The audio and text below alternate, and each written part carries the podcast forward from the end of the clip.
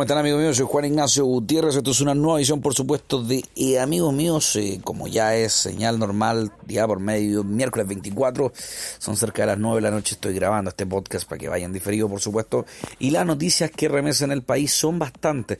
Lo primero, si antes de mencionar y de continuar, quiero decir que a partir de este domingo eh, estaríamos a 25, 26, 27, 28, domingo 28 vamos a estar haciendo un nuevo programa que se llama eh, La Caja Misteriosa. Es un programa basado en Masterchef, por si están interesados de participar, de leernos, de escucharnos. Y nuestra primera invitada lo lanzo hoy día es Karin Hurek, la participante de Masterchef 2. Así que para que estén muy atentos y estén ahí participando con nosotros los secretos y el entre el, el, de lo que pasó en, la, en las cuatro temporadas de Masterchef Sheila. Oye, lo que sí es muy importante es que muchas voces siempre se dan que hablar y mientras el Instituto Nacional intenta llegar a acuerdo con la municipalidad, eh, son muchas las voces que hablan siempre en distintos temas. Y sale a discutir Pedro Pablo Errázuriz, el Evópoli, que es actual presidente de EFE y ex ministro de Transporte. Dice que Chile se pone un poquito neurótico cuando pasa estas cosas como Sorno con Esal. Yo creo que la opinión del presidente de EFE, del directorio de EFE, es súper responsable. Eh, Chile, ministro, cuando usted no se baña en varios días, no se lava la cara, no, no, no, no puede hacer sus necesidades básicas por falta del agua. Eh, ex ministro le claro que sí, es para ponerse neurótico. Lo que es peor, déjeme decirle que el sector donde usted vive, en el sector oriente de la capital, cuando se apaga la luz y se corta la luz por 3-4 días, como fue que pasó con la nevazón, ahí sí se pone neurótico. Y es una noticia que llega a ser de tres semanas, dos semanas como noticia. En cambio, mientras todo el resto de Santiago, como no le llegó tanta nivel, anda perfectamente, no se pone neurótico. Pero usted, se da cuenta de lo que está diciendo, ¿no? Está diciendo que porque un sector como pierde agua un par de días, un par de semanas, como el caso Sorno de Sal, dice que se pone neurótico. Por favor, don Pedro Pablo, no diga eso. Es un poco irresponsable, bastante irresponsable de su parte y como autoridad pública, como ex autoridad pública, como ministro de Transporte y como día, eh, autoridad pública, como transportista, eh, presidente de F de, la, de los ferrocarriles del Estado, es más grave aún que diga eso. Chile se pone neurótico por 3-4 días sin luz, como lo que pasó en el sector oriente de la capital hace tiempo, hace dos años con la nevazón, y ahí sí que se usó neurótico, déjeme decirle. Por otra parte, eh, Mientras el Museo de Cera fue inaugurado ayer por el, su alcalde Joaquín Lavín y claro, familiares de las personas que están vinculadas al Museo de Cera, escuchar al papá de Felipe a emocionarse con, con respecto a la figura de su hijo. Pero lo que es peor,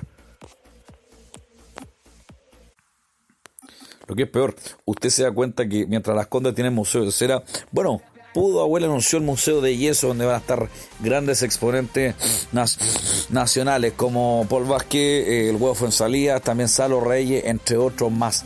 Los grandes exponentes de de campeonato de. Oye, en el, en el otro caso, eh, Orión, el arquero de Colo Colo, se sale de Colo Colo por un altercado con el actual técnico, el comandante Sala que parece que el comandante solamente tiene su admiración hacia el asesino del Che Guevara, pero Orión, el ex arquero, hoy día ex arquero de Colo Colo, se vinculó del club que tenía finales de contrato eh, a finales de octubre y prefirió eh, adelantar su salida.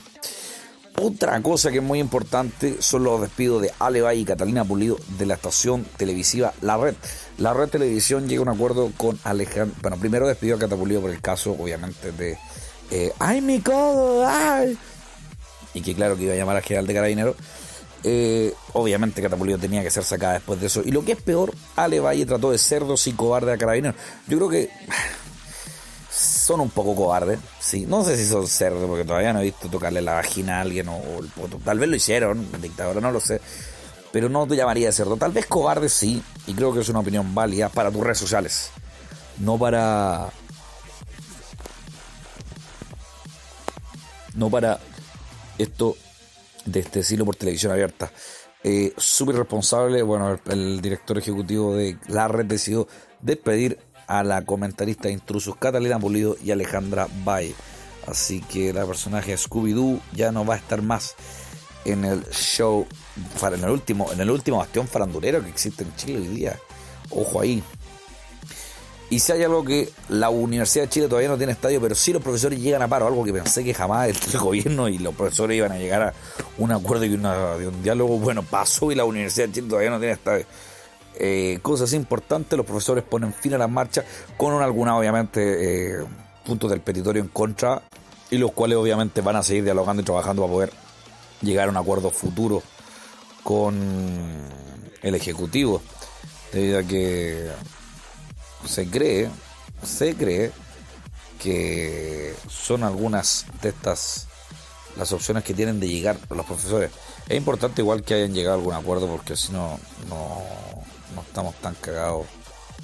Nuestros profes todavía tienen algunos derechos, al menos le Bien por los profes Y eh, otra de las noticias importantes del día de hoy, porque son súper pocas las noticias del día de hoy, por lo que estuve viendo, el fin de la ley reservada del cobre llega a su fin. Primero, de, primero haber sido derogada, derogada eh, la ley de que reservaba algunos eh, presupuestos del cobre. Eh, llega a su fin, es derogada y obviamente es impuesto una nueva ley que se aprobó hace algunos par de minutos. Alberto Espina, el gran héroe del mismo de la patrulla juvenil de los años 90, eh, fue el gran héroe de la jornada, obviamente, como ministro de Defensa y aplaudido y vitoreado por varios sectores de la derecha. Eh, principalmente Moll resume en 12 puntos la ley reservada del cobre, 12 puntos que son como los petitores de Eduardo Faría. y principalmente porque la, esto va a quitar un, un, tope mínimo que el presupuesto de la, de la República de Chile tenía ahí tenía para los para nuestros amigos los militares. Así que la ley reserva el cobre, según el presidente Piñera, y dice que es algo que beneficia y va a modernizar. Esperemos que sea verdad, esperemos, esperemos. No esperemos como todavía llegan los tiempos mejores, ¿no? Que todavía no llegan nada. Eh, reforma a la notaría es otra noticia. Eh, se estuvo aprobando hace poco la reforma notarial, en la cual se va a permitir o se va a intentar permitir que no hayan eh, problemas en la notaría más transparente, más rápido, mucho más expedito y un sinfín de cosas. Eso es una muy buena noticia porque así ya no van a tener que ver de cara y pico a, los notarios, viejos, viejos encerrados que están ahí con no sé cuántos días, no se han bañado nadie sabe a qué se dice un notario, cómo es un notario. Yo creo que te pregunto cómo un notario, tú vas a creer que un viejo lleno de anillo, pero nadie sabe verdaderamente cómo un notario. Bueno, otra de las cosas que está pasando en Chile el día de hoy es que los vecinos rechazan el metro del parque forestal. Se han manifestado, han colocado eh, carteles en contra de que haya una futura estación en el parque forestal. Esto beneficiaría mucho, creo yo. Los urbanistas, al menos los arquitectos, no entienden muy bien por qué. Dicen que no entienden muy bien las críticas. Pero bueno, lo que está pasando es que los vecinos están rechazando virtualmente. O en el metro lo único que haría es beneficiar más el mall, del, el de las purgas los días de domingo. ¿no? Así que vamos a ver qué pasa ahí con los vecinos y obviamente el parque forestal.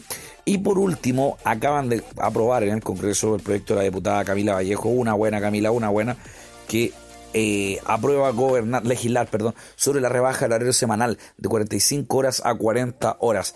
Esperemos que pueda seguir avanzando, no se tranque, no se, no, no, no le pongan freno como, como le pusieron el freno a Catalina Pulido.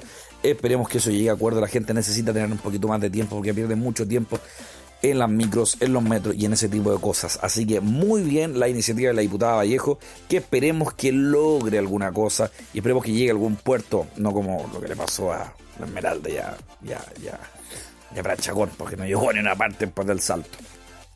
Pero bueno, lo importante es que Chile está avanzando, está dando pasos y eso es muy, pero muy, pero muy, pero muy, pero muy, pero muy, muy, muy, muy, muy, muy importante, por supuesto, porque así se demuestran las cosas como las que, las que están pasando. Eh, y nada, bueno, invitar a todos por supuesto de que sigan participando, sigan comentando, sigan escuchando. Amigos míos, donde vamos a resumir las noticias de la mejor manera, entretenida, tal vez un poco más foco otro día, pero lo importante es informarse y enterarse. Soy Juan Ignacio Gutiérrez y esto es Amigos míos.